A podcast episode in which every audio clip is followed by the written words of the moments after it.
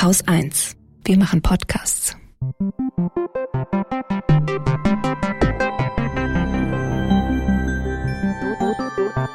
Anekdotisch. Evident. Herzlich willkommen zu einer neuen Folge Anekdotisch Evident. Und in dieser Folge sprechen wir über den Neid. Eigentlich wäre ich an der Reihe gewesen, äh, um mir ein Thema auszusuchen. Aber Katrin hatte mir vor Wochen schon als mögliches Thema das Thema Neid vorgeschlagen. unter fünf anderen Themen. Einfach so gebrainstormt, worüber man eine Folge machen könnte. Und dieses Thema, das hat mich irgendwie sofort gepackt. Warum? weil ich in letzter Zeit sehr wenig Zeit habe. Und es gibt solche Themen, da habe ich das Gefühl, ich muss dafür kein einziges Buch lesen. Ich muss dafür nicht recherchieren. Ich kann dieses Thema aus meinem eigenen Kopf bestreiten. Krass. Weil ich meine, darüber so viel zu wissen oder so viel darüber sagen zu können, auch anekdotisch darüber erzählen zu können.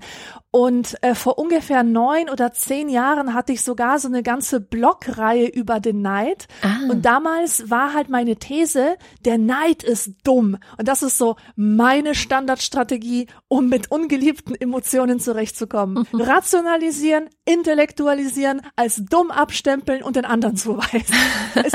ich bin nicht davon betroffen. Nein, das seid ihr mit euren dummen Gefühlen, aber ich kann sie reflektieren reflektieren und bin darüber erhaben. Das war so früher absolut meine Strategie.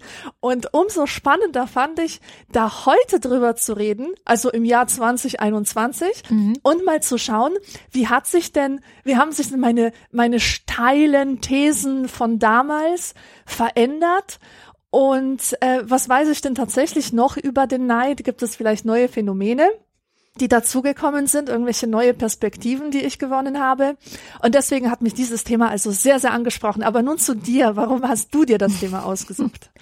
Ich, ähm, also es ist so ein bisschen doppelt. Einerseits ganz, ganz, ganz am Anfang von anekdotisch evident. Ich weiß gar nicht mehr, ob im ersten oder im zweiten Jahr gab es den Themenwunsch durch eine Hörerin, die gesagt hat, wenn ich mir ein Thema wünschen dürfte, und darf man sich ja grundsätzlich nicht bei anekdotisch evident, ne? Ist ja klar, weil das entscheiden wir zwei. Strikt verboten. Ja, genau. Aber wenn ich mir eins wünschen dürfte, wäre es Neid. Und ich habe damals gedacht, das ist tatsächlich ein echt interessantes Thema, hab's aber wieder vergessen, weil es ist ja so ein es kommt ja irgendwie aus dem Bauch heraus, so diese Themen. Die sind ja einfach da. Also die sind ja nicht ähm, wir müssen die gar nicht suchen, sondern die sind einfach da. Und äh, jetzt gab es ein Buch, was ich gelesen habe vor ähm, ein paar Wochen, ein paar Monaten, ich weiß gar nicht mehr, es ist nicht mehr, schon ein bisschen her. Das heißt äh, Schreibtisch mit Aussicht. Darin schreiben Schriftstellerinnen über ihr Schriftstellerinnen-Dasein. Und es ist auch immer sehr verknüpft mit dem ähm, was ist eigentlich anders daran, als Frau zu schreiben? Also was für Stereotype begegnen einem? Was für Einschränkungen hat es vielleicht? Geht es überhaupt, dass man einfach nur schreibt oder schreibt das Geschlecht quasi immer gleich mit? Solche Essays und Gedankenstücke waren da drin. Und es war auch ein Essay drin von Katrin Czetkovic mit dem Titel Neid. Und dieser Essay hat mich total tief berührt, so tief berührt, dass ich ihn kopiert und dir geschickt habe, das weiß ich noch. Mhm. Und das war so ein bisschen für mich der Auslöser zu sagen, wir sollten vielleicht tatsächlich mal über Neid reden. Der Text ist übrigens auch auf Englisch online verfügbar. Da heißt er dann oh. NW. Können wir gerne in die Show Notes packen. Dann könnt ihr euch den selber durchlesen. Auf Deutsch, wie gesagt, äh, in diesem Buch dann. Und ich finde so faszinierend an diesem Text, dass sie ein Gefühl beschrieben hat, nämlich den Neid auf einen anderen Schriftsteller, ähm, mit dem sie eigentlich auch eine Beziehung hat oder hätte, aber die Zusammenfassung ist, dass diese Beziehung sehr schwierig ist, weil sie so neidisch auf ihren Schriftstellerpartner ist. Denn sie ist selber Schriftstellerin, sie würde gerne mehr schreiben. Es ist aber sehr, sehr schwierig. Also ihr gelingt es nicht so einfach wie ihm. Er ist auch gefeierter Romanautor und er setzt sich einfach hin und schreibt und es ist alles so perfekt. Also ich habe das gelesen und war auch sofort neidisch auf diesen Mann, ähm, weil ich dachte, ja, das ist ja genau so, wie man hofft, dass es klappt, also dass man sich hinsetzt, dass man schreibt. Dann schildert sie auch, wie sie seine Texte liest und auch wirklich nichts daran auszusetzen hat, also wie sie einfach auch wirklich gut sind. Ähm, und aber bei ihr klappt es nicht. Und dieses Warum klappt es eigentlich nicht? Ist der spannende Teil, denn sie hat Eltern, die sie pflegen muss, um die sie sich kümmern muss, dann stirbt auch noch mhm. äh, ein Familienmitglied und sie ist eigentlich permanent in dieser Care, in diesem Care-Arbeitsstrudel, in dem sehr viele Frauen sind, weswegen wahrscheinlich dieser Text auch in diesem Buch drin war, dass sie überhaupt nicht zur Ruhe kommt, dass sie überhaupt nicht in diesen Flow-Modus reingelangen kann, den man vielleicht braucht. Ich weiß es nicht. Ich habe ja noch nie einen Roman geschrieben, aber den vielleicht der Mann eben hat, dem einfach alles so gelingt und der Bücher rausbringt, dafür gefeiert wird, auf Bestsellerlisten landet, den alle lieben. Und sie kommt da aber nicht hin. Sie strampelt die ganze Zeit, aber gelangt da nicht hin. Und sie nennt das Neid. Ähm, oder sie nennt diesen Text auch Neid und sie beschreibt sehr gut, wie dann eben dieser Neid sich in diese Beziehung auch reinfrisst und diese Beziehung dadurch kaputt geht. Und das ist, glaube ich, auch wirklich ein ja ein Merkmal von Neid, ähm, über den über das wir auf jeden Fall noch sprechen müssen, dass es so zerstörerisch auch ist und Beziehungen kaputt machen kann. Und gleichzeitig habe ich total mit ihr mitgelitten und dachte, ja fuck, es ist halt auch unfair und es ist es, es ist einfach gemein. Also es ist einfach so vom, vom Leben total gemein gegenüber dieser Frau. Ich verstehe zu 100 Prozent, dass sie sich so verhält, wie sie sich verhält, auch wenn es sehr destruktiv ist. Ja, mir hat da vor allem eine Stelle ganz gut gefallen, wo sie diese zwiespältigen Gefühle diesem Mann gegenüber beschreibt, dass eine Seite von ihr sich für ihn freut, ihn umarmt sozusagen, freudig, und die andere Seite zu ihm emotional auf Distanz geht. Ja. Gleichzeitig. Ja, und ich, weil, weil es eben so, so ein Stück weit auch natürlich mit dem Selbstwertgefühl zu tun hat in dem Moment. Also, vielleicht fange ich bei meiner Jugend an. Für mich ist Neid tatsächlich ein sehr großes Thema gewesen in meiner ähm, ja, Jugend tatsächlich, muss man sagen. So wahrscheinlich war ich 12, 13, 14. Da ging es mir sehr schlecht. Ähm, ich hatte mit meinem Körper zu kämpfen. Also ich fand meinen Körper abstoßend. Ich wollte nicht in diesem Körper sein. Ich hatte mit meinen Freunden zu kämpfen. Also ich war Opfer von Mobbing. Und ich hatte auch zu kämpfen mit ähm, nicht genügen zu können. Also so dieses, ich bin nicht das, was man jetzt sein müsste, um Anerkennung zu finden in einer Gruppe, in der ich Anerkennung finden wollte.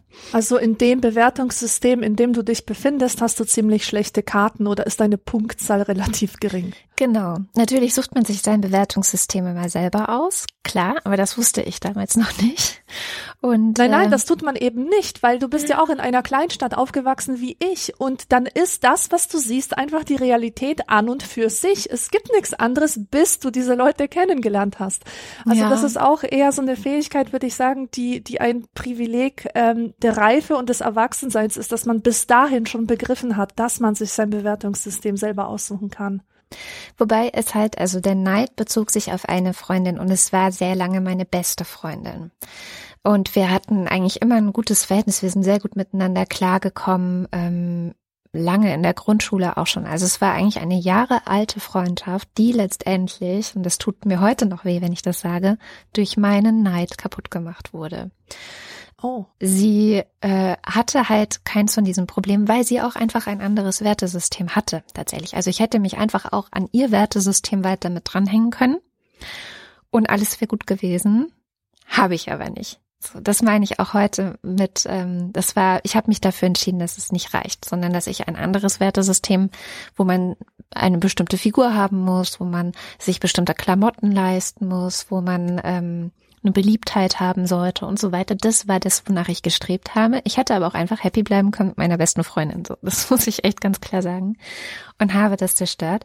Und ich war neidisch auf sie, weil sie eben wirklich so keine Probleme hatte. Und das ist eigentlich das perfide auch daran. Ne? Also sie war auch super in der Schule, sie war einigermaßen beliebt, ähm, niemand hatte irgendwie Probleme mit ihr, sie wurde nicht gemobbt, ähm, außer von mir so ein bisschen, weil ich neidisch war und man dann eben dazu neigt, destruktiv zu werden. Oder ich war destruktiv neidisch, sagen wir es mal so. Und äh, es ging sogar so weit, diese negativen Gefühle in mir, die ich dann auch bemerkt habe, dass ich wirklich damals ähm, im Radio bei einem Psychologen angerufen habe, in so einer Live-Radiosendung, wo man telefonisch hintelefonieren kann und gesagt habe, das und das ist mein Problem. So, ich bin neidisch auf dieses, auf diese Freundin und ich weiß nicht, was ich, wie ich das in den Griff kriegen soll, was ich machen kann, was ich machen soll. Und es war natürlich nicht hilfreich, was er gesagt hat. Er hat dann einfach nur gesagt, ja, du brauchst einfach mehr Selbstbewusstsein. so. mhm. Mhm. Okay, ja, einfach mehr Selbstbewusstsein zu einer 12- oder 13-Jährigen zu sagen, ist auch so, ja, nicht hilfreich. Aber immerhin war ich so weit zu verstehen, dass ich dieses Problem habe.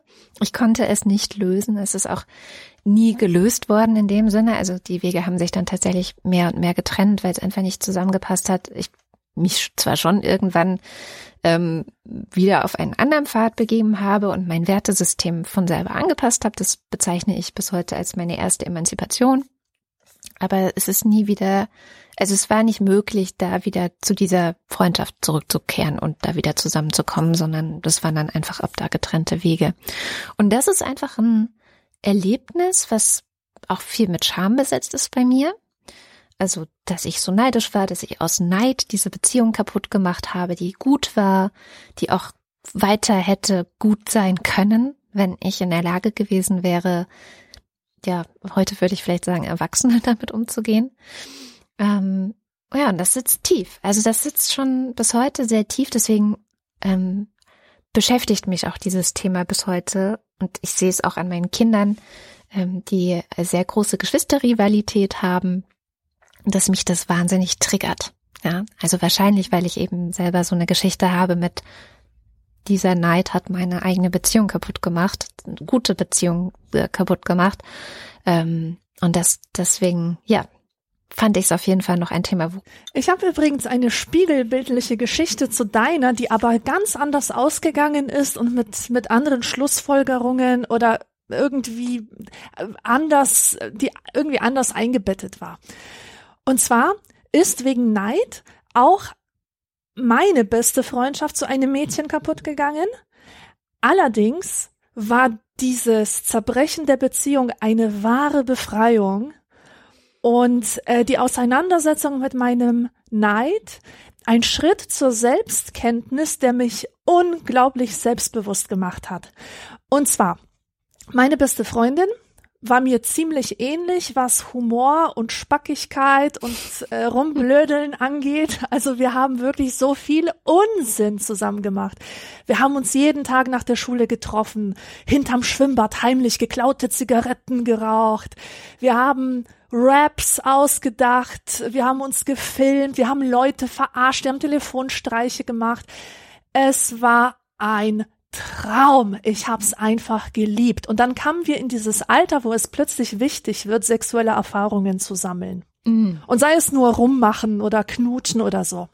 Knutschfleck haben, den man dann mit so einem Niki-Tuch verdeckt. Und ich war in diesen Sachen ein ziemlicher Spätzünder.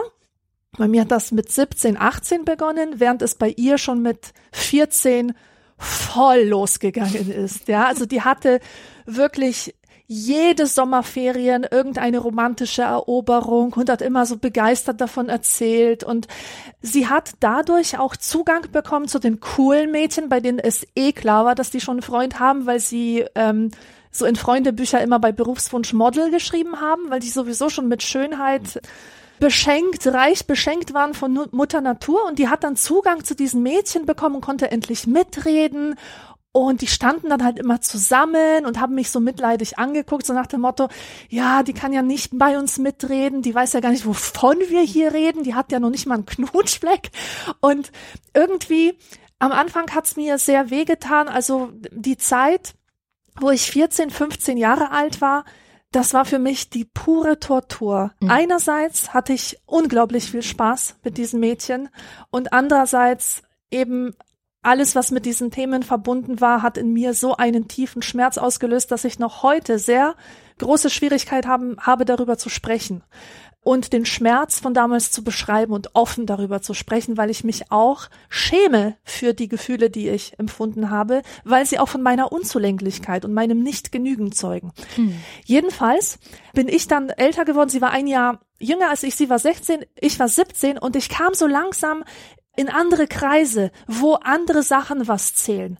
Und irgendwann war ich mit ihr und ihren Mädels, ihren äh, erfahrenen äh, Bravo Girl lesenden Mädels, ähm, auf einer Karnevalsfete in Düsseldorf, in der Altstadt. So, und jeder, der schon mal im Rheinland Karneval miterlebt hat, der weiß, dass man da einfach auf der Toilette befruchtet werden kann. Äh, so in jedem Moment, weißt du, das ist, das ist Wahnsinn. Du musst da einfach nur rumstehen und die Typen werfen sich auf dich und stecken dir die Zunge in den Hals. Und wenn man das möchte, dann wird man da richtig glücklich. Die wollten sogar mit mir rummachen, obwohl ich also das jetzt nicht so besonders super aussah damals. Und wie ich das gesehen habe, wie ich, also das war mein Vorteil, dass ich die Einzige war, die nicht betrunken war an dem Abend und die gesehen hat, was da vor sich geht. Mhm. Und ich habe das beobachtet, wie diese 16-Jährigen sich von 30-jährigen widerlichen Typen abschlabbern lassen und glauben, das wäre was Gutes. Und ich bin echt aus allen Wolken gefallen. Und an diesem Tag ist mir etwas bewusst geworden, nämlich, dass diese Mädchen in mir ein Minderwertigkeitsgefühl erzeugen, Werten gegenüber, die nicht die meinen sind und von mhm. denen ich auch nicht, mir nicht wünsche, dass sie die meinen werden, jemals. Und das war so befreiend und ich habe mich dann nach dieser nach dieser Karnevalserfahrung nach und nach losgelöst von dieser Freundin, habe mir gedacht, ich kann mit, mit der nichts mehr zu tun haben, nicht weil ich sie beneide. Ich meinte sie zu beneiden. Das ist auch das Interessante. Ich meinte sie zu beneiden, weil sie etwas hatte, was ich nicht hatte. Aber als ich dieses Gefühl näher inspiziert habe, habe ich gemerkt, nee, das ist nicht wirklich Neid. Oder ja, vielleicht war es Neid, aber dieser Neid hat mir geholfen zu erkennen, was mir wichtig ist, was ich mhm. suche, was ich in meinem Leben wirklich haben will, was ich nicht haben will. Und auch zu erkennen, dass das, was die andere hat, was so erstrebenswert scheint, gar nicht das ist, was was ich möchte. Und ich habe mich danach gesehnt, nach Liebe, nach einem Boyfriend, der mich liebt und nicht nach irgendwelchen 30-Jährigen, die sich an mich dranwerfen und mich abschlabbern. es klingt auch nicht toll, ehrlich gesagt. Ja, das ist doch total das gute Beispiel, weil tatsächlich ich weiß nicht, äh, anscheinend hat es was mit Jugend zu tun. Ich weiß auch nicht, ob es heute noch so ist, aber wir kommen beide aus den 90ern, also waren beide in den 90ern Jugendliche und auf dem Land, also so ein bisschen provinziell auch das Ganze aufgeladen, mehr oder weniger. Und da gab es einfach wirklich diesen Wettbewerb, ja. Ich weiß auch gar nicht, wer gesagt hat, hier, das ist der Wettbewerb und ihr macht jetzt da alle mit. Aber man hat erstmal das Gefühl, man könnte nicht nicht mitmachen. Das stimmt. Und das hatte ich auch sehr lange ich glaube, bei mir war es dann so mit 14, 15, als ich aufgehört habe, damit zu spielen. Ähm, aber das ist so schräg, ja. Und das, ich finde es auch lustig, dass du wirklich die spiegelbildliche Erfahrung dazu gemacht hast, weil was sie gemacht hat, klingt exakt nach der Clique, nach der ich gestrebt habe. Mhm. Ja, also die, wo ich unbedingt dazugehören wollte, was aber ein Glück dann auch nicht geklappt hat. Also irgendwann ist auch mir so ein bisschen der, ähm, ist es mir wie Schuppen von den Augen gefallen zu sehen, hä, Moment mal, das sind überhaupt keine echten Werte, die die da vertreten. Das ist alles irgendwie komisch. Und was ich, was ich auch so spannend daran finde, ist diese Anfälligkeit für Neid in der Jugend. Also ich behaupte jetzt einfach mal, dass das vielleicht was ist, ähm, was jetzt nicht nur dich und mich äh, oder andere betrifft. Ich habe so das Gefühl, dass das eben auch daher kommt, und vielleicht auch bei Frauen viel weiter verbreitet ist, dass man immer dazu erzogen wird, also zumindest Frauen werden dazu erzogen, dass sie in Konkurrenz zueinander stehen. Das ist wahr, ja. Es ist ein Phänomen, was wir im Feminismus auch immer wieder debattieren und beobachten, ähm, dass Frauen so eine Kooperation mit anderen Frauen, also dass sie Hand in Hand arbeiten und zusammenhalten und gemeinsam viel stärker sind als alleine und sowas alles, nicht unbedingt in ihrer frühen Sozialisation als Mädchen und als, als Jugendliche mit auf den Weg gegeben bekommen, sondern eben dieses Konkurrenzding sehr, sehr stark ist. Und meine große Angst ist auch, dass das heute vielleicht immer noch so ist, dass es vielleicht sowas wie Instagram oder TikTok das sogar noch anheizen könnte, ne? weil man vergleicht sich ja heute nicht weniger. Also ich habe mich damals vor allem verglichen, natürlich mit diesen Mädels aus dieser Clique, aber auch mit den Schönheitsidealen, die mir so Bravo Girl oder so ähm, vermittelt haben. Und meine Angst ist, dass man sich heute viel mehr noch vergleicht mit, wie sieht eigentlich meine beste Freundin auf Instagram aus? So, das, ich hoffe, dass ich das alles irgendwie glatt gebügelt bekomme bei meinen Kindern, aber es macht mir schon so ein bisschen Sorge, muss ich sagen, dass das einfach noch viel schlimmer ist. Und dieses Konkurrenzdenken und auch diese, diese, diese Idee, ähm, dass es eine gibt, die die beste in irgendwas ist, im Aussehen am schlimmsten noch, ja, also in einem bestimmten Aussehen oder ähm, tanzen können oder was weiß ich, was da gerade wichtig ist, das ist echt, äh, ja, ich weiß auch nicht, so so typisch Mädchen, Frauen, also es ist auch was, wo sich Frauen gerne dann im Berufsleben noch im Weg stehen, weil sie denken, es könnte jetzt nur die eine geben, ja. Ja. Die eine großartige Feministin zum Beispiel ist immer so ein, immer noch so ein Thema. Also es ist auch was, was von außen an, an Leute herangetragen wird. Ne? Das ist die eine Feministin Alice Schwarzer und diese ganzen Jungen wollen sie vom Thron werfen. So wird es oft erzählt. Dabei beobachte ich, Gott sei Dank, ähm, ganz, ganz viele junge Feministinnen, die Hand in Hand irgendwie versuchen, diese Gesellschaft voranzubringen. Und das ist, glaube ich, das, was, wo man dahinter blicken muss oder wo man verstehen muss, nee, Moment. Ich muss gar nicht irgendjemanden vom Thron stoßen, um selbst was Tolles machen zu können und um selbst irgendwie ja scheinen erscheinen zu können. Es gibt so einen ganz schönen äh, ganz schöne Theorie in dem Podcast Call Your Girlfriend, was ein US-amerikanischer feministischer Podcast ist und die haben die Shine Theory entworfen oder entwickelt und gesagt, naja, ähm, Statt Konkurrenz sollten wir eher davon ausgehen, dass wir miteinander umso mehr scheinen und strahlen können. Das heißt, I shine when you shine. Also wenn du scheinst und ich bin mit dir zusammen irgendwie assoziiert, dann scheine ich ja mit, also erscheine ich mit. Und äh, je mehr man sozusagen wegkommt von diesem du gegen mich, sondern du und ich gemeinsam ist noch viel strahlender, desto besser. Und das finde ich eigentlich ein schönes Bild, ein schönes Denken, wo ich so hoffe, oh Gott, bitte lass uns das noch weiter verbreiten, so Shine Theory. Mhm. Bei der ähm, Frauenkonkurrenz, dazu habe ich jetzt auch gleich eine Geschichte, aber bevor ich das sage, ähm, Frauen konkurrieren ja nicht nur untereinander zum Beispiel darum, Übrigens, wenn ich das sage, sie konkurrieren, ja, das ist, das ist einfach nur das gesellschaftliche Bild, was mhm. man hat. Es, es muss man, muss man ja auch immer in Frage stellen, ist es denn wirklich so oder ist es einfach nur dieses Eben. immer wieder reproduzierende Klischee? Und ich muss sagen, ich habe Frau zu Frau Konkurrenz in, in den letzten 20 Lebensjahren praktisch nicht erlebt. Mhm. Also mir fällt einfach nichts ein, äh, spontan. Vielleicht wird mir irgendwas einfallen, wenn ich wirklich groß nachdenken würde, aber das ist nichts, was in meinem Leben irgendwie eine Rolle spielt. Jedenfalls, was auf jeden Fall bei mir eine Rolle gespielt hat, war das Konkurrieren mit Frauen um Anerkennung von Männern. Ja. Und ich meine die intellektuelle Anerkennung, überhaupt Anerkennung. Was ich total interessant finde, wenn ich mir eine Anekdote aus den Fingern saugen muss, die, äh, wo ich wirklich neidisch war und wo ich auch selber anerkannt habe, dass, dass das richtig schmerzender Neid war, dann würde ich folgende Anekdote erzählen, die ich jetzt erzähle. Ich war mit 22 oder 23 Jahren Praktikantin bei der Specs, dem Magazin für Popkultur. Gibt es cool. heutzutage nicht mehr, wurde aufgelöst, aber ich war dort ähm, ein halbes Jahr, eigentlich ein ganzes Jahr tätig, weil die mich danach noch ein bisschen weiter bei sich gehalten haben. Und damals war es so, ich hatte ja die Schule abgebrochen und ich wusste, es muss einen Plan B geben, irgendwas muss ich ja werden. Es hat nicht geklappt, dass ich in Amerika Künstlerin werde oder so. Deswegen ging mein Weg natürlich in die Medien. So. Und irgendwann bin ich bei der Specs gelandet und wie man weiß, oder ich weiß nicht, wie das heutzutage ist, aber damals, Anfang der 2000er Jahre, war der Musikjournalismus komplett männlich dominiert. Ja, ja. ja Also das war so ein Dude-Ding. äh, da gab's praktisch keine Frau. In der ganzen Redaktion saß eine Frau und wofür war die verantwortlich? Für die PR natürlich und für, für so Werbematerialien und so.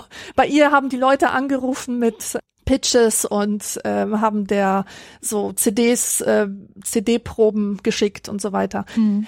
Ähm, ja, und hin und wieder durfte sie was schreiben. Also das habe ich so wahrgenommen. Sie durfte was schreiben. Und ich habe mich bei der Specs muss ich gleich vorneweg sagen, sehr wohl gefühlt, weil mein Chef, mein eigentlicher Chef aus der Online-Redaktion und ich super miteinander klargekommen sind. Wir waren total auf Augenhöhe, haben ganz viel gelacht, ganz viele lustige Sachen zusammen gemacht. Der hat auch meine Schreibe gelobt, aber alle anderen kalte Schulter. Hm. Ich hatte das Gefühl, dass ich in dieser Redaktion nicht existiere. Die Leute gehen an mir vorbei, aber sie schauen mich nicht an. Sie grüßen mich nicht, ich finde nicht statt. Und wenn eine Redaktionssitzung ein paar Meter weiter abgehalten wird, muss ich sitzen bleiben an meinem Schreibtisch. Ich werde nicht dazu gebeten. Krass. Niemandem fiel das auch nur ein oder so. Und ich glaube nicht, dass da böser Wille dahinter gesteckt hat, weil das waren ja nette Jungs. Aber ist in so einer Musik-Nerd-Blase drin, die einfach wo ich einfach keinen Zugang gefunden habe und auch immer so, so, eine distanzierte ähm, Kommunikationsweise und ich hatte das Gefühl, dass auch niemand so äh, daran interessiert ist, dass ich auch mal einen Text schreibe und, und mich da fördert, obwohl ich das ganz gut konnte. Naja, egal. Auf jeden Fall passierte einmal Folgendes. Und das war für mich ein emotionaler Absturz sondersgleichen. Auf einmal ging eine E-Mail rum. Und jemand sagte, hey Leute, wir haben gerade einen Text bekommen von einem 15-jährigen Mädchen. Und der ist so geil, den müsst ihr euch durchlesen die Alte hat so ein Talent. Das ist der Wahnsinn. Die wird irgendwann unsere Chefredaktion übernehmen. So, und an diesem Tag ging diese E-Mail rum mit dem Text von diesem Mädchen und alle lasen ihn und waren so begeistert und ständig flogen die Köpfe lachend nach hinten und er sagt, Mensch, ist das großartig, fantastisch.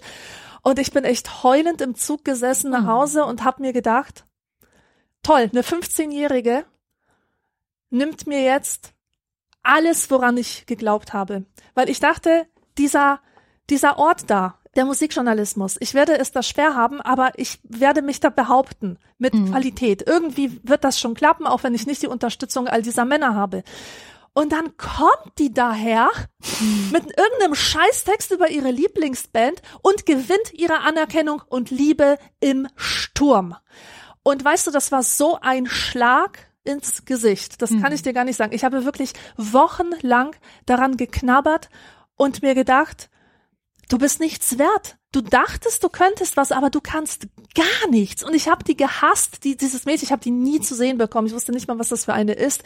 Aber ich habe sie so gehasst, dass ich sie vernichten wollte. Und ich hatte Fantasien, dass, dass ich Bomben auf sie werfe und sie zerstöre. Weil, weil ich dann wieder, weil ich dann wieder dass meine Chancen dann besser sind, weißt du, bei denen Anerkennung mhm. zu finden. Und das ist im Grunde genauso doof wie, weiß ich nicht, sich darüber freuen, dass Justin Bieber mit seiner äh, Freundin Schluss gemacht hat, weil man glaubt, dass man dann selber bessere Chancen bei ihm hat. ähm, na gut, okay, das ist jetzt ein anderes Beispiel, weil ich hatte ja tatsächlich Chancen in dieser Redaktion. Mhm. Ähm, aber trotzdem, das war für mich so ein Beispiel von Frau konkurriert mit Frau. Also auch wenn sie nie mit mir konkurriert hat, ich habe mhm. mit ihr konkurriert. Und was ich ihr geneidet habe, war tatsächlich diese Anerkennung, die sie in diesem Moment von den Männern bekommen hat. Und Weißt du, als ich dann später Rezension geschrieben habe, kam dann auch Anerkennung von den Männern. Aber ich habe nie gedacht, dass wir beide nebeneinander mhm. existieren könnten. Also das, das ist krass, wo du das gerade gesagt hast. Es kann nur eine geben. Ich hatte genau dieses Bild im Kopf. Und später im Studium ist mir auch noch in so einem Gender-Seminar der Begriff Queen Bee-Syndrom yeah. oder, oder Phänomen, keine Ahnung, untergekommen, dass Frauen, die an die Macht gekommen sind, dann andere Frauen davon abhalten, nach, mit allen Kräften ähm, auch aufzusteigen. Die gönnen ja. es ihnen nicht, weil sie glauben, es kann nur eine geben und ich habe es geschafft und ich halte jetzt die Stellung. Genau, und man muss auch vielleicht dazu sagen, dass jetzt, das klingt jetzt so, als seien Frauen irgendwie scheiße. Aber natürlich ist das eine Folge des Patriarchats, weil du hast gerade richtig gesagt, wenn überall nur Männer sind und du bist die einzige Frau, dann sieht es natürlich auch so aus, als gäbe es halt Platz für eine Frau. So. Und es war ja, ja auch genau. vielerorts so, ja. Ich meine, DAX-Vorstände, äh, alle wichtigen Hebel der Gesellschaft, also Politik ist auch so ein Beispiel, ja, wo da ganz oft, bevor es dann sowas wie Quoten und eine Bundeskanzlerin gab, so getan wurde, als könnte es halt nur eine geben. Und das ist echt Patriarchat, was uns das eingebläut hat. So Männer mhm. können ganz viele an allen möglichen Stellen sein und die sind auch dann Kumpels, ne? Und die arbeiten zusammen und das ist dann super. Klar konkurrieren die auch, aber das äh, wird ganz nee, anders das bewertet ist auch. Das genau. ist was ganz Sportliches. So, hey, wir messen unsere Kräfte, weißt du, wie sich zwei kleine Jungs kloppen, ja. einfach nur, um sich ein bisschen spaßeshalber zu raufen. Und ja. äh, bei Frauen wird dann auch gar nicht äh, da werden auch keine lauteren Konkurrenzmittel unterstellt, sondern da wird dann gleich gesagt, ja, Zickenkrieg, die kratzen sich die Augen aus und Intrigen spinnen sie und, und alles, was sie halt gegeneinander unternehmen, ist eigentlich unsportlich und mhm. unfair. Mhm. Weil anders und, können sie es ja nicht. Und ich musste da gerade an eine, eine, Buchstelle, die ich mir markiert hatte. Ich habe nämlich ein Buch gelesen für diese Sendung von Verena Kast, Neid und Eifersucht heißt es. Ähm, und die schreibt gleich relativ zu Beginn, ähm, dass Neid erstmal äh, von von äh, eine also eine äh, Emotion ist, die sich eigentlich aus verschiedenen Emotionen zusammensetzt, zum Beispiel Trauer, Wut, Hass, ja, also das ist so zusammengesetztes Gefühl, so nicht eine einzige Sache. Und ähm, dann erzählt sie, dass man eben auch, also ich zitiere jetzt einfach mal, wir können aber auch Menschengruppen angehören, die wirklich ausgesprochen schlecht behandelt werden. Sind wir dann neidisch, dann hat der Neid eine Berechtigung, die Berechtigung, mehr Gerechtigkeit herzustellen. Ja. Und ich glaube, das ist genau das Schicksal der Frauen im Patriarchat. Also, dass sie immer als neidisch ähm, gesehen werden oder als oder oft als neidisch oder dass man ihnen häufiger Neid unterstellt oder auch oft äh, häufiger Neid an ihnen beobachten kann, sicherlich. Und das resultiert aber aus einer Ungleichbehandlung innerhalb der Gesellschaft oder aus ungleichen Chancen, was ja auch diesem Text von äh, Katrin Czetkovic zugrunde liegt letztendlich. Sie hatte überhaupt nicht die Chance, so zu leben und so berühmt und erfolgreich zu werden wie dieser Schriftsteller, weil sie einfach komplett gefangen war in einer ja, ähm, einer Tretmühle, die aus Care-Arbeit bestand, die sie sich nicht ja. ausgesucht hat. Und die ja. auch typischerweise natürlich an den Frauen hängen bleibt. Ja, da sagst du was. Da sagst du was. Und man, man beneidet ja auch andere oft darum, und das ist dann, wo der Schmerz dazu kommt, dass sie einfach die besseren Lebensbedingungen hatten mhm. oder haben. Ähm, ich spüre da ganz, ganz oft einen Stich, den ich nicht unbedingt als Neid bezeichnen würde, weil ich weiß, dass das, was die haben, was die können, was die sind, dass ich das auch könnte, weil ich das Potenzial dazu habe aber dass die einfach bessere Startbedingungen hatten. Mhm. Und ich habe zum Beispiel meine gesamten 20er Jahre in einer emotionalen ähm, Ausnahmesituation verbracht oder oder ich war ich hatte einfach ich war emotional sehr sehr stark belastet aus vielen Gründen, für die ich nichts kann. Und es ging so viel von meiner Energie darauf, mit diesen Gefühlen klarzukommen. Ja und ja überhaupt auf mein Leben klarzukommen, dass ich gar nicht diesen Raum im Kopf hatte, in dem ich irgendwelche Spitzenleistungen erbringen könnte. Das war einfach nicht möglich. Und dann sehe ich halt Leute, die super privilegiert sind, die auch das Glück hatten, ähm, gut erzogen zu werden oder anders erzogen werden als ich. Das ist zum Beispiel so eine Sache, die, die finde ich ja auch ganz interessant oder, oder das, das, ähm, ich, ich wurde halt zu Gehorsam, zu Scham und zu Selbstkritik erzogen, weil das mhm. einfach die Art der Erziehung war, die in diesem Land, in dieser Zeit die vorherrschende war und es hat sich einfach aus der Situation ergeben, in die ich hineingespuckt wurde vom Leben. Ja. Und wenn ich heute sehe, Menschen sehe, die anders erzogen wurden, zum Selbstbewusstsein. Das ist eine Sache, um die ich Leute immer schon beneidet habe, mhm. die zu Selbstbewusstsein, zu Selbstbehauptung, zu Selbstachtung erzogen wurden, dann könnte ich heulen. Es bricht mir wirklich das Herz.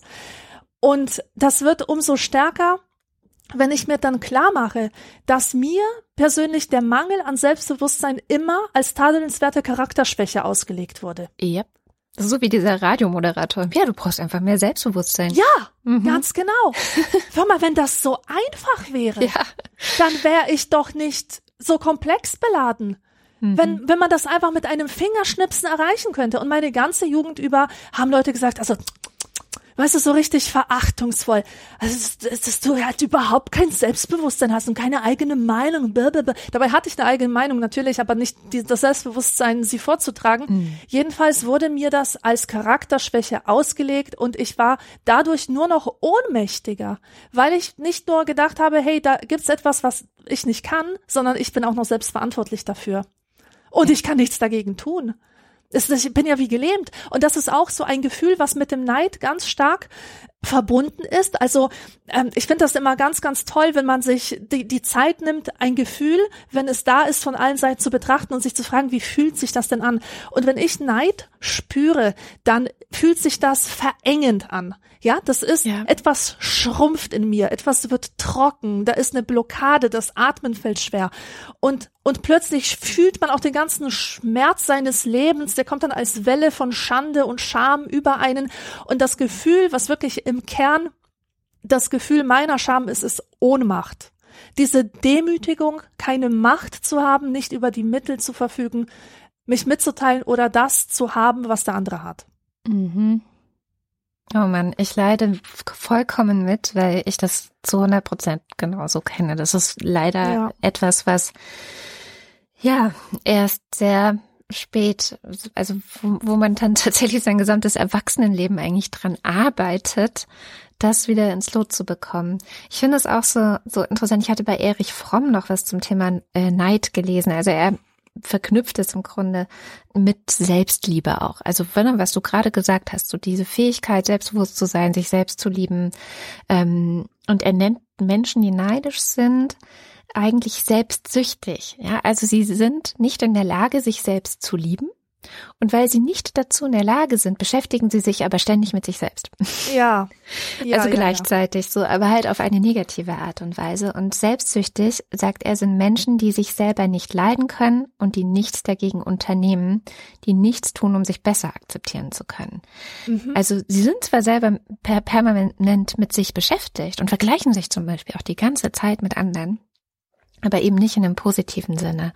Und das finde ich einen wunderbaren Satz, den habe ich auch gefunden bei Verena Kass, der das dann nochmal zusammenfasst. Selbstsüchtig und damit anfällig für Neid und Geiz, auch interessant, werden wir dann, wenn wir zu wenig von dem, was wirklich zu unserem Leben gehört, auch wirklich leben. Mhm. Als ich den Satz gelesen habe, ich ja, ja, fuck, genau, das ist es. Deswegen war ich so neidisch, ne, weil du, du hast so eine bestimmte Vorstellung von dir und was du denkst, was, was dich glücklich macht, was dich erfüllt ähm, und wo du weißt, das tut mir gut. Aber du lebst es nicht, du hast nicht die Chancen, das zu machen oder dahin zu gehen oder das auch wirklich zu werden, werden, wer man ist. Also das gehört auch mit dazu. Ähm, nicht mehr neidisch sein zu müssen, bedeutet auch, die Person zu werden, die man so eigentlich ist oder das in einen Gleichklang zu bringen, die Person, die man ist, mit der Person, die man gerne werden würde oder in einen ungefähren Gleichklang. Natürlich ist immer Luft nach oben, ja, aber ähm, das, das fand ich ähm, sehr bewegend auch nochmal und da hat mir auch ein Verständnis dafür gegeben, warum ich heute ein Glück, ich bin sehr froh darüber, ähm, viel mehr Kontrolle auch über dieses Gefühl von Neid habe. Also klar, wie du es beschrieben hast, dieses, dieser Stich, den kenne ich. der passiert natürlich auch, wenn man zum Beispiel so eine Persönlichkeit der Öffentlichkeit ist oder ne, also, gerade Podcasting zum Beispiel ist was, wo ganz viele Leute auftreten, ähm, die so auch neu in dieses Feld kommen und aber sofort gefeiert werden. Und man selbst ackert da schon acht Jahre dran rum und versucht es immer weiter zu verbessern. Und also es gibt ja auch so diese Menschen, die gehen den schwereren, mühsameren Weg und dann gibt es welche, die ziehen einfach auf der Überholspur mit 230 an dir vorbei. Und zu lernen, dass das okay ist und daraus nicht ein das, das habe ich in so einem Psychologie-Podcast gelernt, dass es einen Unterschied gibt zwischen destruktivem Neid und konstruktivem Neid. Das sozusagen umzuwandeln in konstruktiven Neid. Also weil Neid ist ja nicht nur, dass ich denke, ah, alle anderen sind so toll und ich bin so scheiße oder so oder warum haben die das? Ähm, also nicht gönnen, sondern äh, zu sagen, das ist unfair, dass die das haben, sondern ein konstruktiver Neid ist zu sehen, ah, guck mal, man kann mit Podcasts auch eine Million Menschen erreichen. Ne? Also da ist Luft nach oben. Cool. Ich verbessere jetzt meinen eigenen Podcast oder ich arbeite daran und überlege, wie ich noch besser, noch cooler werden kann. Also dass etwas, dass ein Antrieb, ein positiver Antrieb für meine eigene Arbeit daraus entsteht, während ich mich vergleiche und nicht daraus entsteht, dass ich mich ab gewertet, zurückgesetzt, benachteiligt fühle, sondern dass ich einfach denke, cool, das könnte ich vielleicht auch schaffen. Na dann los. Ja. Und ich wandle sozusagen diese Energie um in etwas Konstruktives. Ja. Dazu zwei Sachen. Die erste, weil du gesagt hast, die Leute, die neidisch sind, die sind nur mit sich selbst beschäftigt eigentlich. Es gibt einen super coolen Podcast von Stephen Fry, der heißt Stephen Fry's Deadly Sins oder ja. Seven Deadly Sins. Hast du den vielleicht auch gehört? Äh, ich habe ihn abonniert und noch, noch nicht gehört. Also absolut großartig. Und sein Vortrag, sein Essay über den Neid, ist super. Also wenn man nur eine halbe Stunde übrig hat, alles über den Neid erfahren möchte, auf jeden Fall das hören. Und der hat mir in Erinnerung gebracht, ein, ein Werk der Weltliteratur, das ich sehr schätze, nämlich äh, Dantes Göttliche Komödie. Mhm. Und da ist es so, äh, die gehen, also Dante und sein Begleiter gehen durch die Sphären der Hölle und das sind halt immer, in jeder Sphäre der Hölle sind irgendwelche Sünder, die, die sich versündigt haben, also die irgendeine Todsünde begangen haben. Und das, was sie in dieser Hölle tun müssen oder wie sie sich da verhalten oder was mit denen passiert, das hat mit ihrer Sünde zu tun. Beispielsweise die, die Wollüstigen, die werden von so einem Wind hin und her geschleudert, ja, so als Metapher dafür, dass sie allen Leidenschaften völlig ähm, hilflos ausgeliefert sind. Und die Neider, das ist interessant, die Neider sind dazu verdammt, nichts als sich selbst zu sehen. Die sind blind. Die sind literally blind. Die sehen nichts außer sich selbst. Das ist sozusagen ihre Strafe in der Hölle. Oh. Und die zweite Sache ist konstruktiver Neid und destruktiver Neid. Mhm. Der destruktive Neid, der sagt eigentlich immer, es gibt keinen Weg. Ich pack's nicht, ich schaff's nicht und ich gehöre hier nicht hin und es gibt keinen Platz für mich und äh, vielleicht erhöhen sich meine Chancen, wenn ich die Person erschieße. Ja, vielleicht dann, ja. vielleicht dann, vielleicht habe ich dann eine Chance. Oder dieser Person schlechtes Wünschen, so das kennt ja, ich ja, auch. Genau. Ähm, das, ich habe schon so manchen Frauen insbesondere dann äh, Kinder gewünscht. Ich dachte, so, und dann seid ihr zwei Jahre zu Hause, weil ich selber halt auch viel zu Hause war und weniger ja, Zeit hatte. Ja. Also ganz schlimm, ja. ganz, ich schäme mich ja. auch. Es tut mir total leid. Ja, das, äh, grausam ist das. Aber also der destruktive Neid, der sieht seine eigenen Möglichkeiten nicht. Der ist auch mhm. blind für alles, was geht. Und ich habe mich letztens dabei ertappt, wie ich einen echt lustigen Gedanken hatte. Der hat mich in die Vergangenheit zurückgeschleudert. Es ist halt so. Ich spiele gerade mit dem Gedanken, umzusteigen von Hakenharfe auf Pedalharfe. Mhm. Und die Pedalharfe ist nochmal eine ganz andere Nummer. Das ist wie so ein riesiger Drache und kostet 20.000 Euro, ist damit teurer als ein Konzertflügel und ist aber auch das ähm, krassere Instrument. Es, es ist viel mehr darauf möglich, es ist anspruchsvoller und es ist einfach so wow, ja. Und ich hätte Bock drauf. Ich hätte, ich hätte so richtig Spaß dran. Und ich weiß, ich muss dafür noch drei bis fünf Jahre sparen, wenn nicht sogar noch länger. Aber ich habe mir gedacht, ja, hey, warum nicht? Ich bin erwachsen, das Leben ist begrenzt. Warum soll ich nicht das machen, was mir Spaß macht? Mhm. Und dann habe ich irgendwann, ist mir aufgefallen, so bei Instagram gucken, dass eigentlich alle Leute, die Pedalharfe spielen, auch ein Pferd haben, zufällig. ich also, glaube, ich weiß, was jetzt kommt.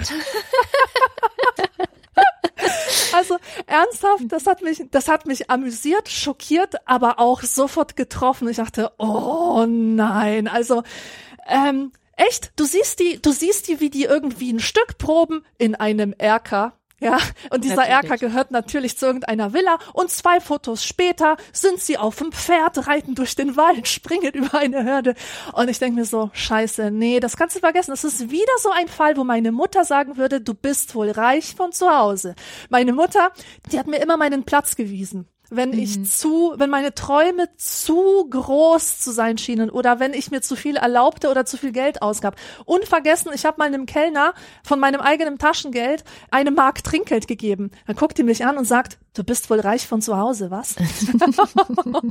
und diese Mentalität halt, die ist so tief in mir drin und ich habe diese Fotos gesehen, ich habe diesen Zusammenhang, aha, Harfe, das spielen nur die Reichen, das hat was mit Pferden zu tun, mit großen Anwesen, die denken gar nicht über solche Ausgaben nach und in meinem Kopf war sofort ja, okay, dann halt nicht. Also sofort so eine Resignation.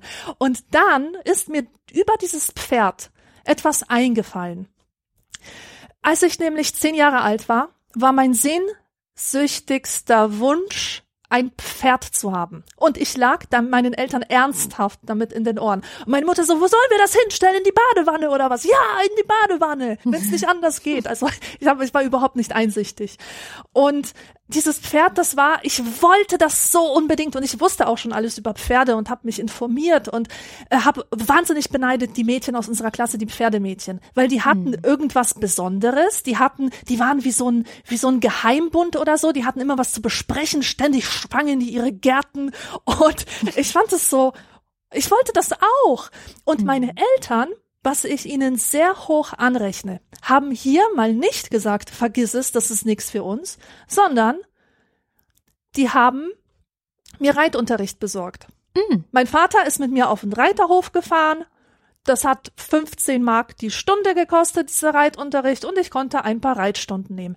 So, und diese Reitstunden waren sowas von heilsam, denn ich konnte auf diese Weise erfahren, dass ich finde, dass Pferde stinken also dass ich das nicht lange aushalte, dass ich allergisch gegen die bin, dass mir das Reiten an und für sich keinen Spaß macht und dass Pferdemädchen totale Tussis sind. Und das waren alles sehr wichtige oh Gott, ich Erkenntnisse. Schon die Kommentare. Ja. Nein, ich habe heute nichts gegen Pferde, natürlich. Ich finde Pferde Nein. immer noch schön. Pferde sind die Hafen unter den Tieren, muss man so sagen. Aber ähm, ich habe durch diesen Fail, also ich habe einen Geschmack bekommen von dem, was ich, was ich so begehre, was ich so ersehne, mhm. habe die Chance bekommen zu erfahren, dass es nicht meins ist, das war super und habe dadurch aber auch gelernt, dass es mir eigentlich um etwas ganz anderes ging, nämlich mhm. Etwas zu haben, was besonders ist, etwas zu haben, mit dem ich mit einer Freundin reden kann. Und nur mit ihr, so diese Exklusivität, das, dieses ganz normale Bedürfnis, etwas Besonderes zu haben, über das man mit anderen abnörden kann.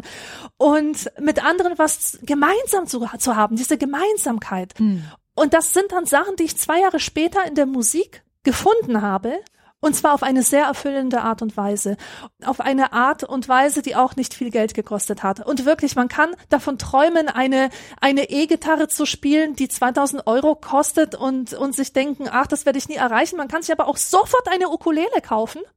Ja und sich über ein YouTube-Tutorial die ersten Akkorde beibringen. Ja. Also meine Hauptmethode gegen den Neid ist, das, was du begehrst, nimm es dir, verdammt nochmal. Ja. Nimm nicht das ganze Ding, nicht die ganze Story drumherum, sondern teste einfach aus, wie es sich anfühlt, das zu haben, was der andere hat. Und es ist, es, es ist echt cool, wenn man so merkt, dass, ähm, dass oft hinter dem, was man so bewundert, ganz viel Arbeit, ganz viel richtig harte Arbeit steckt. Ja. Und, und ich finde es toll, dass ich auf YouTube, dass es da mittlerweile ähm, sehr viele Leute gibt, die Videos machen von ihren Übungssessions auf dem Instrument. Das heißt, man kann denen, was furchtbar langweilig ist und was ich nicht empfehle, man kann denen dabei zusehen, wie sie ein Stück sich erarbeiten. Und das ist auf jeden Fall heilsam, weil man sieht, wie viel Arbeit dahinter steckt. Und dann denkt man nicht mehr, wenn man den fertigen Auftritt sieht, boah, geil, ne? Und das läuft wie von selbst. Der hat nichts dafür getan. Das kommt einfach so aus ihm heraus, sondern man kriegt wirklich diese harte Arbeit zu sehen, die dahinter steckt. Mhm. Wobei ich nicht sagen will, dass es nicht wirklich Leute gibt, denen alles zufliegt. Das ist natürlich ja, auch. Äh, klar. Aber das ist dann tatsächlich eher oft wegen starker sozialer Ungleichheit in der Gesellschaft, wo einfach bestimmte Leute Privilegien haben und andere nicht. Und das ist ja auch das, was, was so viele dann als Ungerechtigkeit auch empfinden und auf die Palme bringt. Ich werde nie vergessen, wie wir diese Privilegiendiskussion vor zehn Jahren oder so hatten, die mich auch so ein bisschen verwundert hat, weil dann natürlich das, der Vorwurf des Privilegs oft so hart und, und auch destruktiv vorgetragen wurde, so dass man ziemlich sicher sein kann, es steckte natürlich auch ein Stück weit ein destruktiver Neid mit drin. Ne? Es war sicherlich auch etwas Berechtigtes, weil es um eine Ungerechtigkeit ging, die man auflösen möchte. Aber in der Art und Weise, wie es dann oft aufgetreten ist, so dieses zerstörerische, was es dann oft hatte, war jedenfalls der Neid mit drin. Ich finde es nochmal ganz interessant, zurückzuschauen zur Stellung des Neides, weil wir hatten das vorhin schon kurz gestreift. Hast du erzählt, dass es ähm, für dich oder dass, dass dir suggeriert wurde von, von deiner Umgebung, kein Selbstbewusstsein zu haben, ist eigentlich total scheiße. Ja. Und ich finde es interessant, nochmal zu gucken, wie stigmatisiert eigentlich auch der Neid an sich in der Gesellschaft ist. Also wenn man jetzt so guckt, Geschichten, ähm, Märchen, ne? die Stiefmutter von Schneewittchen zum Beispiel, die ja wahnsinnig neidisch ist auf ihre äh, Stieftochter und alles unternimmt, um die umzubringen, nur weil der Spiegel ihr sagt, sie sei schöner als sie. Ähm, und das geht zurück, habe ich rausgefunden durch das Buch von Rolf Haubel. Neidisch sind immer nur die anderen, heißt es. Das ist auch sehr schön. Ähm, das geht wirklich zurück bis in ja, die, die Geschichte des Christentums. Also schon in den zehn Geboten wird, wenn man so möchte, Neid verboten. ich lese mal vor. Du sollst nicht nach dem Haus deines Nächsten verlangen. Du sollst nicht nach der Frau deines Nächsten verlangen, nach seinem Sklaven oder seiner Sklavin, seinem Rind oder seinem Esel oder nach irgendetwas, das deinem Nächsten gehört. Und es steht nicht, du sollst es nicht nehmen, also klar sollst du nicht stehlen, sondern du sollst nicht mal danach verlangen. Ja. Das heißt, sei mit dem zufrieden, was du hast. Und das geht noch ein bisschen weiter. Also er zitiert da noch so einen, ähm, äh, einen griechischen Kirchenvater Gregor von Nyssa. Der hat im vierten Jahrhundert nach Christus gelebt, ist also schon uralt.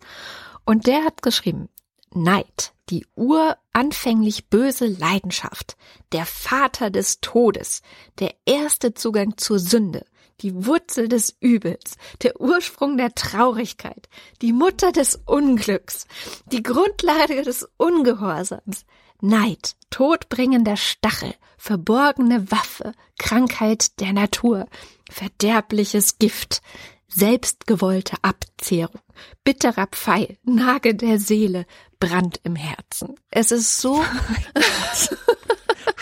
Pulst. Oh mein Gott, wie schrecklich.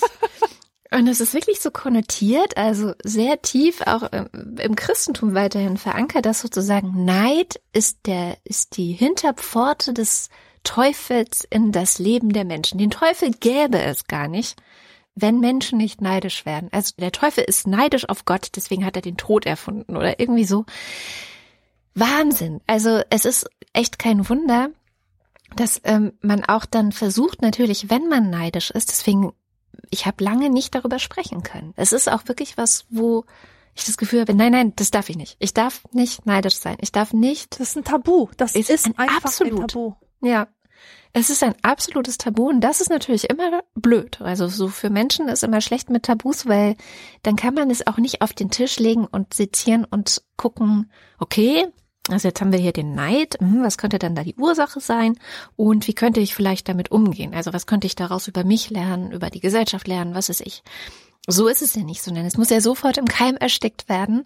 Und wenn man neidisch ist, eigentlich muss man so tun, als sei man nicht neidisch.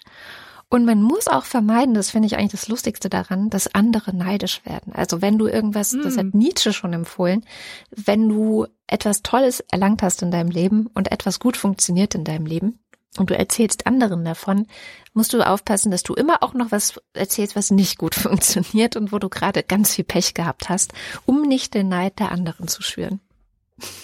Ja, es gibt auch diese Neidfratzen. Also, ähm, falls ihr mal einen Spaziergang macht durch die Stadt und euch wundert, dass an manchen Villen so komische Dämonenfressen hängen, mhm. das sind so Neidfratzen, die da genau angebracht wurden äh, aus dem Schutz, also für den Schutz vor Neid die sollen das von einem fernhalten. Also in unserer Kultur wird das durchaus als auch als etwas Schädliches für den Adressaten des Neides, wenn man das so sagen kann, ähm, betrachtet. Und wo du gerade Nietzsche erwähnst, Nietzsche hat ja sehr interessante Sachen zum Neid gesagt.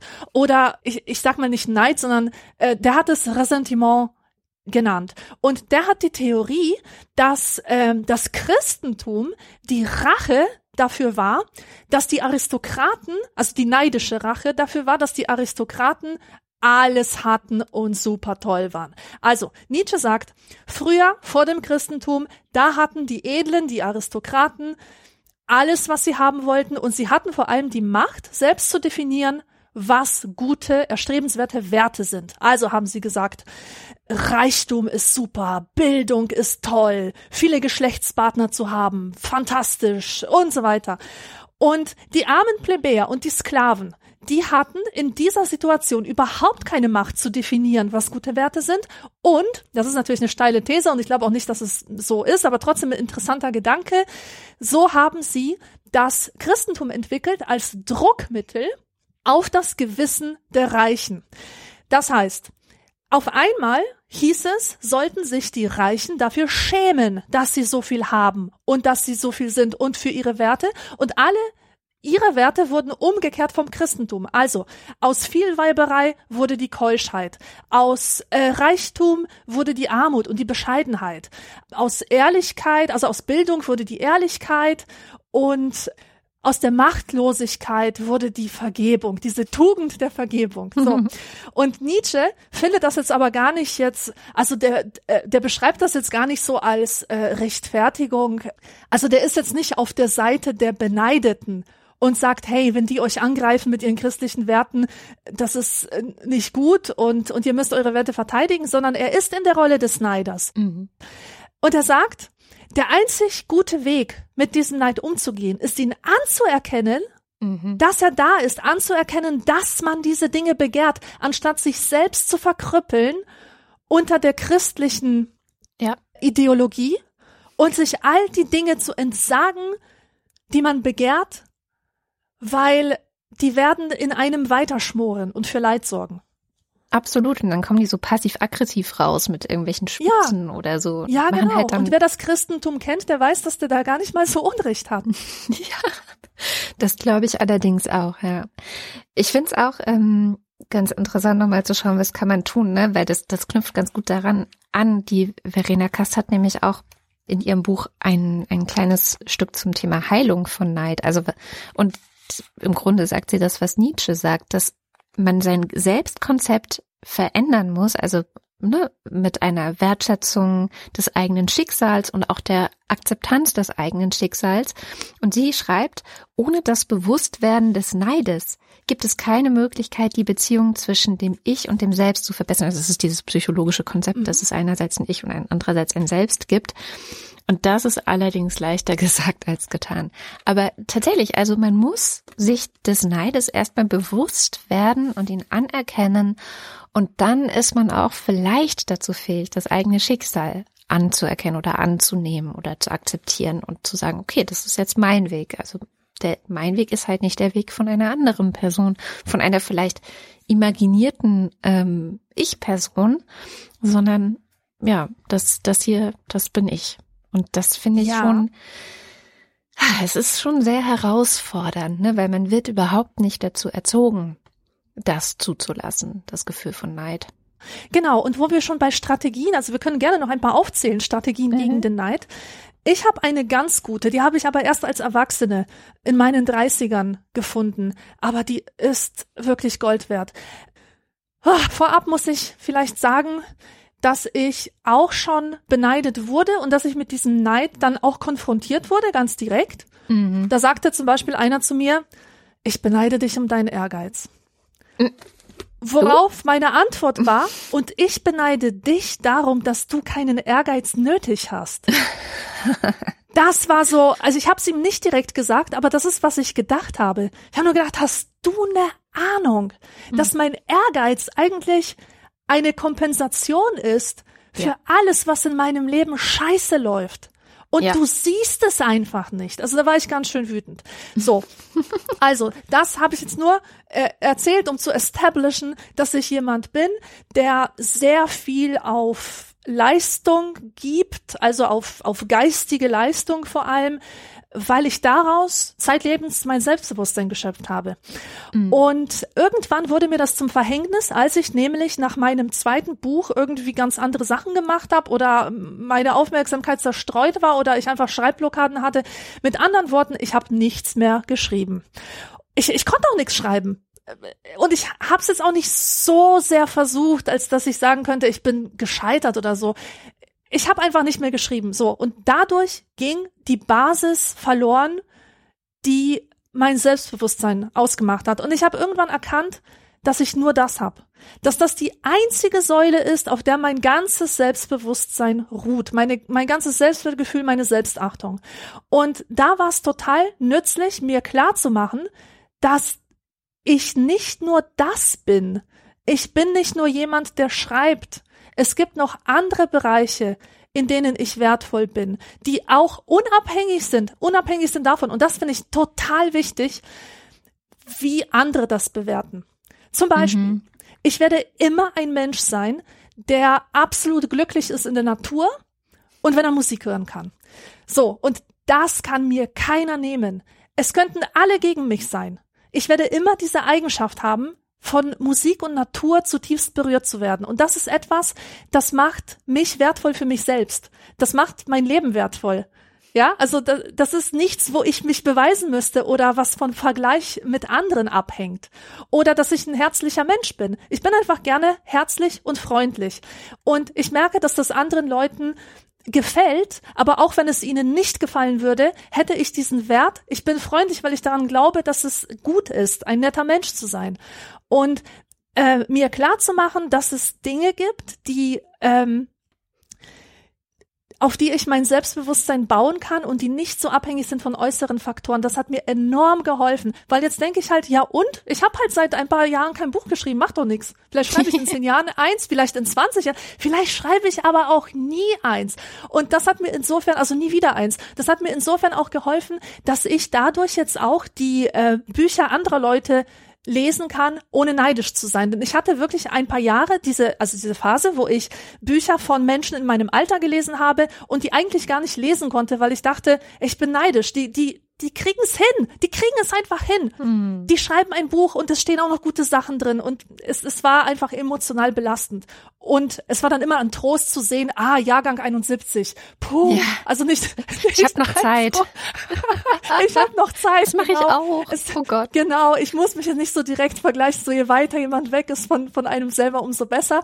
Und mhm. mittlerweile bin ich in der Lage, ein Buch zu lesen von einer 10 oder 15 Jahre jüngeren Person und mich wahrhaft an ihren Gedanken und ihren Formulierungen zu erfreuen, weil ich das nicht mehr verknüpfe mit mir und meinem mhm. Selbstwert, weil diese Person mir nicht mehr beweist, wie unnütz ich bin und was für eine Versagerin ich bin. Und das ist unglaublich befreiend. Das kann ich jedem nur empfehlen. Und das ist aber auch, äh, ich will das jetzt hier nicht äh, so ähm, hinstellen, als wenn das einfach nur so ein psychischer Kniff wäre. Also es ist ja, schon harte nicht. Arbeit. Ich ja. habe das nicht äh, über Nacht erkannt und das sofort umgesetzt, sondern das war äh, Jahre schmerzhaftes Knabbern war damit verbunden. Ich musste gerade an das äh, Nietzsche-Zitat denken. Wir sind so gerne in der freien Natur, weil diese keine Meinung über uns hat. Ach, herrlich. Ja, ja, ja.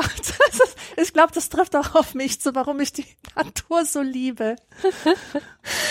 Ich finde, ähm, tatsächlich hast du mir mal einen Tipp gegeben, der auch helfen kann, mit dem Thema Neid besser umzugehen, weil es geht ja tatsächlich um eine Selbstanerkennung. Also ähm, sich selbst so zu nehmen, wie man ist und das in Ordnung zu finden. Und ähm, das hatte ich auch in diesem Psychologie-Podcast jetzt gehört, aber ich erinnere mich, dass du es auch mal gemacht hast, abends sich hinzusetzen und aufzuschreiben, was gut war und was man gut gemacht hat. Mhm. Äh, ich habe heute gut das und das geschafft oder ähm, ich bin heute stolz auf mich, weil ich das gemacht habe oder nett zu anderen war oder so Kleinigkeiten können das ja auch sein, so ganz in Anführungszeichen alltägliche Dinge, die man genau. aber in der Regel nicht reflektieren würde, sondern die passieren und sind vorbei. Man lässt sie vorbeiziehen, ja. Genau, aber wenn man sich ähm, jeden Abend hinsetzt und überlegt, hm, was war heute eigentlich gut, dann macht man sie sich doch bewusster und dann wird man sich auch bewusster darüber, dass auch wenn man das gar nicht immer so merkt, man eben sehr viele Dinge so nebenbei richtig gut macht.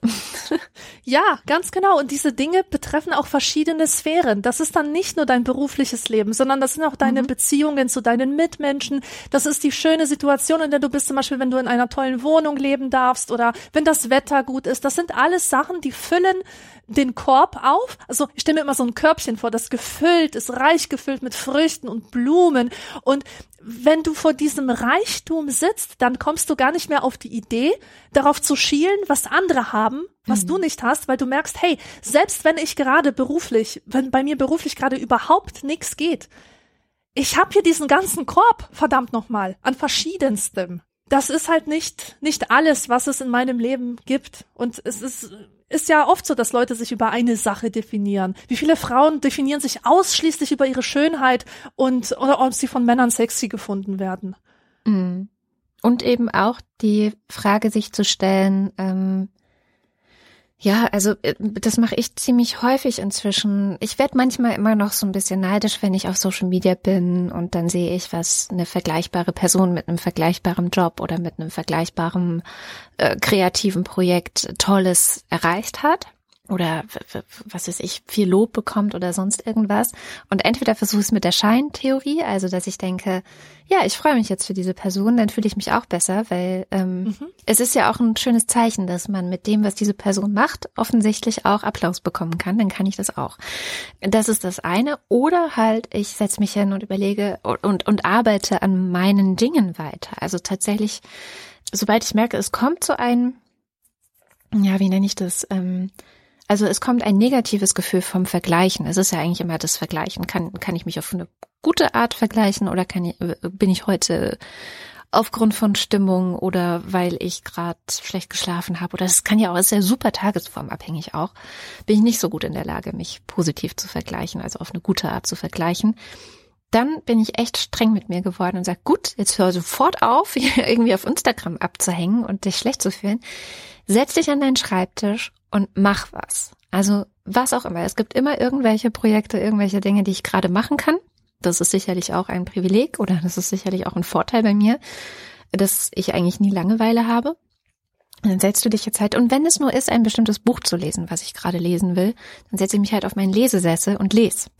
Aber wirklich sofort aufzuhören, in dieses Gefühl mich hineinzusteigern, klar setzt es voraus, ähm, ein Gespür für sich zu haben und zu merken, aha, okay, das kommt jetzt gerade auf und ich kenne das schon und ich möchte das vielleicht nicht, sondern umzulenken in, dann werde ich jetzt aktiv. Also nicht passiv zu konsumieren, sondern aktiv etwas zu tun, um diesem Pfad vielleicht selber zu gehen, den die Person gerade geht. Das hilft mir sehr.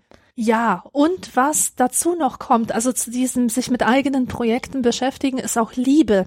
Mhm. Ähm, ich finde, dass es kein besseres Leben, äh, Gegenmittel gibt gegen Neid als Liebe. Und zwar Liebe und Begeisterung für etwas zu empfinden. Es heißt nicht, dass ich den Beneideten jetzt auf einmal lieben müsste, aber jeder hat doch irgendwelche Idole oder Leute, die er toll findet oder denen er nacheifert oder die er wirklich bewundert.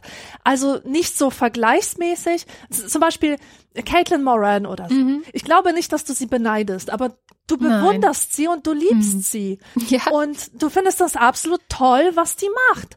Und das ist ein super Gefühl, weil mit diesem Gefühl im Herzen kannst du ihr nämlich trotzdem nacheifern und sagen zum Beispiel, ich möchte in anderen genau die Gefühle erzeugen, wie sie in mir erzeugt. Mhm.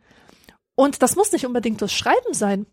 Ja, klar. Das kann auch irgendwas anderes sein, ja. Und dass man, dass man einfach, also ich bin auch so ein sehr liebensbedürftiger Mensch. Also ich muss immer lieben. Ich, es muss immer irgendwas geben, was mich begeistert und was mich, ja, was mich mit Liebe und Begeisterung, Bewunderung erfüllt. Dann geht es mir gut. Dann bin ja. ich, das ist wie so ein Schutzschild irgendwie. Solange es Dinge gibt, die ich lieben kann, mit denen ich mich verbinden kann, bin ich stark. Bin ich stark auch ähm, äh, gegen so Neidattacken, die von außen kommen. Ja. Tatsächlich habe ich von Caitlin gönnen gelernt. Also so dieses, die Erkenntnis, weil mir ging es damals richtig, richtig schlecht, als ich zu ihr bin. Das war wirklich die Anfangsphase meiner akuten Depression, als ich noch nicht den Schritt getan habe, mir Hilfe zu holen. Und da bin ich ähm, nach London und habe sie besucht für ein Interview und saß bei ihrem Garten und sie war so so, sie war so gut, sie hat mir einen Tee gekocht, hat mir eine Zigarette gedreht und wir haben geredet, haben eben auch über diese Kämpfe im Feminismus gesprochen, wie, wo es halt immer diese komische Idee gibt, man müsste erst die eine Feministin vom Sockel stoßen und dann könnte man selber die große äh, Feminismuskönigin sein. Und darüber haben wir auch geredet und sie meinte, das ist doch totaler Quatsch, lass die doch, lass die doch einfach die Feminismuskönigin sein und bau was eigenes. Und das macht ja. doch wirklich glücklich. Das ist doch das, was ähm, und davon kann es ja auch nicht genug geben. Es kann ja nicht genügend feministische Königinnen auf dieser Welt geben oder Prinzessinnen oder ähm, man muss es ja nicht ganz so ähm, monarchistisch sehen. Aber du weißt, was ich meine. Also da habe ich wirklich, auch wenn es mir nicht sofort dabei geholfen hat, meine Depression in den Griff zu kriegen, die hatte auch viele andere Ursachen. Aber dieses Gefühl, es ist etwas wert, wenn man gönnen kann und ähm, es ist gut, auf das eigene zu fokussieren und das eigene Leben zu gestalten und das eigene Wirken zu gestalten, so und sich nicht ab, zu sehr ablenken zu lassen von außen. Das genau. habe ich echt von ihr mitgenommen. Das ist aber auch eine große Herausforderung in der heutigen Zeit. Ja. Ich bin auch immer sehr gut gefahren mit dem Gedanken, dass ich originell bin und mich mit niemandem vergleichen muss. Und tatsächlich, jedes Mal, wenn es so war, dass ich mich mit niemandem vergleich, verglichen habe, sondern darauf gehört habe, was ist denn in mir, was will aus mir raus, wie würde ich es sagen, ist mir etwas Schönes gelungen. Mhm. Und ich werde nie vergessen, diese Stelle, schau mal gerade, ob ich das hier irgendwo stehen habe, Du hast mir mal ein Buch geschickt, das ist so wunderschön, von Melly Kiak, Frau mhm. sein. Mhm. Und darin erzählt sie, wie sie zur Schriftstellerin geworden ist. Unter anderem. Mhm. Und irgendwo, Moment, ich muss gerade blättern. Ich habe das übrigens, ich habe dieses Buch gelesen und gedacht, das müssen alle, muss ich allen Frauen schenken. Aber allen, oder? Das ist, das ist einfach nur geil. Das ist so wunderschön. Okay, ich habe jetzt die Stelle gefunden. Ja. Ich fange jetzt einfach mittendrin an, ja. Das lässt sich jetzt nicht sinnvoll zusammenleimen. Wir waren gefangen im Mangel an Wissen, dem Mangel an Gelegenheiten. Ich begriff das erst beim Schreiben und auch erst dann, als ich aufhörte, die Themen der anderen zu imitieren, aufhörte, das Denken und die Bücher der anderen wie Leitplanken oder Bojen in meine Texte zu stellen. Erst als ich aufhörte, meinem Schreiben Legitimität durch Zitate anderer anerkannter Dritter zu verpassen und stattdessen etwas so Paradoxes wie die wahrste Wahrheit in mir selbst zu suchen, erlangte ich im Schreiben Erkenntnis über mich selbst. Wo auch immer ich bohrte, wurde ich fündig. So. Und das habe ich gelesen für mich. Also das ist, was ich daraus gezogen habe. Ja, Mann. Jedes Mal, wenn ich nicht danach schiele, was machen die anderen, wie machen sie es, womit sind sie erfolgreich, sondern schaue, was will denn aus mir raus? Was ist meine eigene Stimme? Welche Geschichten? Haben für mich eine Bedeutung, dann wird's immer gut. Und manchmal ich habe schon oft irgendwas geschrieben, wo ich vorher ein Buch gelesen habe und mir überlegt habe, ich weiß nicht, mehr oder weniger unbewusst, wie kann ich das jetzt genauso machen wie diese Person? Wie kriege ich einen ähnlichen Aufbau hin oder benutze ähnliche Satzstrukturen oder so? Und das endet nie gut. Und Originalität ist insofern wirklich ein auch ein sehr, sehr gutes ähm, Gegenmittel. Ja, und warum ich das überhaupt erwähne, weil ich ja gesagt habe, es ist in, heu in der heutigen Zeit sehr, sehr schwer, sich nur darauf zu berufen, auf, auf die eigene Stimme, auf den eigenen Style, weil irgendwie Social Media so gleichförmig ist. Also hm. wenn du auf Insta postest oder Twitter postest, dann hast du ja immer dasselbe Aussehen, die gleichen Strukturen, in denen Menschen sich bewegen. Das heißt, die Vergleichbarkeit ist allein schon durch die, durch das Design gegeben. Durch die Beschränkungen, durch, dadurch, wie das ganze Ding aufgebaut ist. Und du brauchst natürlich Social Media, um, um deine Sachen zu kommunizieren, wenn du das irgendwie kommerziell verwerten willst. Und du siehst halt ständig, was die anderen tun. Und du kriegst es auch noch perverserweise in Form von Bildern, von Fotos, die in dir mhm. natürlich sofort eine ganze Vorstellungswelt drumherum wecken. Und ja, also es ist, es ist wirklich nicht leicht, sich in der Ära von Social Media nicht mit anderen zu vergleichen. Und das ist, äh, perverserweise ist das ja auch das Erfolgsmodell von denen. Ja. Die erzeugen durch das System Neid und bieten auch das Gegenmittel durch die Werbung, die dir dann entsprechend reingedrückt wird als Remedy. Dann heißt es, ja, ähm, vielleicht mal mit dieser Faltencreme versuchen oder Oder keine Ahnung, äh, wie wär's mit diesem süßen Top, damit du genauso süß aus, ausschaust wie deine beste Freundin? Also das ist wirklich ein System, das ähm, diese Gefühle bewusst weckt, um sie dann zu bekämpfen mit kapitalistischen Mitteln. Um sie auszubeuten letztendlich. Um sie auszubeuten, ja. Ja. Ja. Also da gibt es auch sehr dystopische ähm, äh, Berichte, unter anderem von Facebook und YouTube, soweit ich mich erinnere, dass da wirklich auch KIs äh, schon dahinter geschaltet waren oder vielleicht auch noch sind, ich weiß es gar nicht, die ähm, aufgrund der Posts, die man postet, erkennen können, ist man vielleicht gerade in einer depressiven Phase mhm. und könnte man vielleicht dieser Person Werbung für eine Reise wo ganz anders hin äh, reinspielen, die dann vielleicht suggeriert so, hey, du kannst ausbrechen. Oder also ja, sehr ja, ja, dystopische ähm, ja, äh, Szenarien. Ja, und fatalerweise, äh, wo wir schon beim Thema sind, ist auch Aufmerksamkeit die Währung schlechthin dort. Mhm. Und ich glaube, bei Neid geht es sehr, sehr häufig um Aufmerksamkeit. Also es ist das Schlimmste, glaube ich, für jeden Menschen, sich vorzustellen, dass er von niemandem gesehen wird. Er wird ja. nicht gesehen. Es wird nicht zu ihm gesprochen, auf ihn wird nicht reagiert. Das ist ein absoluter Albtraum. Ja. Und das beste Mittel gegen ähm, fehlendes Selbstwertgefühl oder was die meisten Leute denken, was ihnen helfen würde, was dann auch tatsächlich hilft, ist ja gesehen werden, mhm. ist Aufmerksamkeit zu bekommen. Und wenn es halt nur so ein kleiner Daumen ist, der einmal drüber rutscht. Ähm, ja, also wie so oft kommt bei mir Social Media nicht so gut weg. Ja, aber das ist auch völlig richtig. Es ist halt leider auch ein, glaube ich, sehr wichtiger Bestandteil dieser krass starken rechten ähm, Zusammenrottungen im Netz. Also, äh, dass viele Menschen, die wahrscheinlich nie richtig gesehen wurden und die vielleicht auch ja. keine Liebe in ihrem Leben haben und die eben nicht, wenn negative Gefühle aufkommen, etwas haben, dem sie sich widmen können, das ihnen einen Sinn gibt oder dass ihnen dieses, mhm. wie, wie war das ausgedrückt, dieses Wort, das Leben leben, das man leben will oder so, ne? Ähm, mhm. Du weißt, was ich meine? Ja.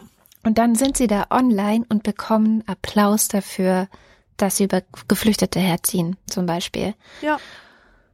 Das ist mehr als wahrscheinlich vieles, was sie sonst bekommen, dieser Applaus. Und dann gehen sie weiter in diese Richtung und merken, oh, ich bin gar nicht mehr alleine und oh, wir sind viele und, und es gibt je radikaler man Dinge formuliert, je destruktiver man Dinge formuliert, je zynischer man wird, desto mehr Applaus gibt es. Ach cool, dann gehe ich weiter in diese Richtung. Und ich glaube schon, dass das ein Mechanismus ist, der da eine sehr, sehr große Rolle spielt. Also, dass es eigentlich auch verunsicherte oder selbst unsichere Personen waren, die anderswo kein Gefühl von Gemeinschaft und von Zusammengehörigkeit und von ich werde gesehen bekommen haben, sondern das eben jetzt hier erfahren und klar, also ich kann insofern sogar auch nachvollziehen, dass, dass man dann da bleibt, auch wenn es von außen absolut furchtbar aussieht und man denkt, wie kann man nur so schrecklich sein? ja.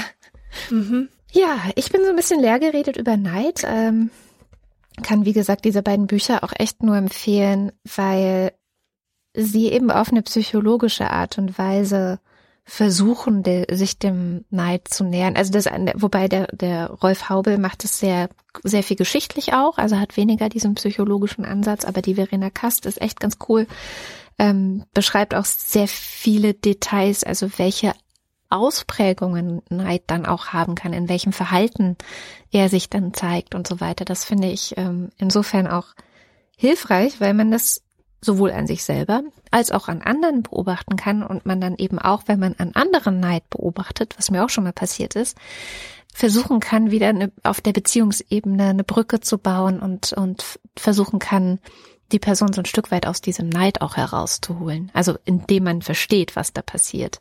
Weil ich ja. glaube, wenn man selber ähm, das, das Objekt von Neid ist, also ne, ich bin jetzt, ich mache irgendwas, was Erfolg hat und jemand anders aus meinem Umfeld kommt damit nicht klar und neidet sehr hart, ähm, ist das natürlich auch wieder eine Situation, wo im Zweifel die Beziehung kaputt gehen kann, wenn man es nicht erkennt und wenn man es nicht schafft, darüber vielleicht äh, ja ins Gespräch zu kommen und dieses Tabu davon zu nehmen, sondern zu sagen, hey, hm, dir geht's gerade vielleicht nicht so gut oder so und vielleicht können wir gemeinsam was Schönes unternehmen oder so. Eis essen gehen zum Beispiel. Ja. Also ich finde auch, dass wir jetzt sehr viel abgedeckt haben und viel ähm, miteinander besprochen haben, aber ich glaube, da sind tatsächlich noch ein paar Themen mhm. für den Nachschlag drin. Also wenn, wenn wir uns wieder regeneriert haben. Und bei mir ist das zum Beispiel ähm, soziale Ungleichheit und viele Menschen verbergen ihren Neid, wenn sie ihn moralisieren, wenn sie zum Beispiel sagen, äh, ja, mir geht es eigentlich nur um soziale Gerechtigkeit. Also auch, ich finde auch, wenn es vielen tatsächlich um Gerechtigkeit geht und äh, es ist ja auch vollkommen begründet und, und richtig und wichtig, aber dass tatsächlich häufig Neid oder ein Stückchen Neid dahinter steckt. Und das ist halt meine These auch, die, die ich dann auch gerne irgendwann ausbauen würde, dass man äh, die Vorteile der Ungleichheit mhm. Ja. Da philosophieren wir das nächste Mal drüber. ist auf jeden Fall ein wichtiges Thema beim Politikstudium gewesen, wo es um Gleichheit und Gerechtigkeit ging. Mhm. Und eben die Frage, ist Gerechtigkeit gleich Gleichheit oder nicht? Hm? Ja, das wird spannend. auf jeden Fall. Dann vielen Dank fürs Zuhören und ähm, wir freuen uns natürlich, wenn ihr unseren Podcast vielleicht anderen Leuten empfehlt, weil ihr ihn cool findet oder uns eine Bewertung gebt, wo auch immer das geht. Ich glaube, es geht sowieso nur bei Apple Podcasts, aber macht das einfach. Und ähm, wir freuen uns auch, wenn ihr uns ein bisschen was in den Hut werft, äh, wie ihr das machen könnt. Da findet ihr die verschiedenen Wege auf unserer Webseite anekdotisch-evident.de. Schaut doch mal vorbei. Das war's für heute. Bis zum nächsten Mal. Tschüss.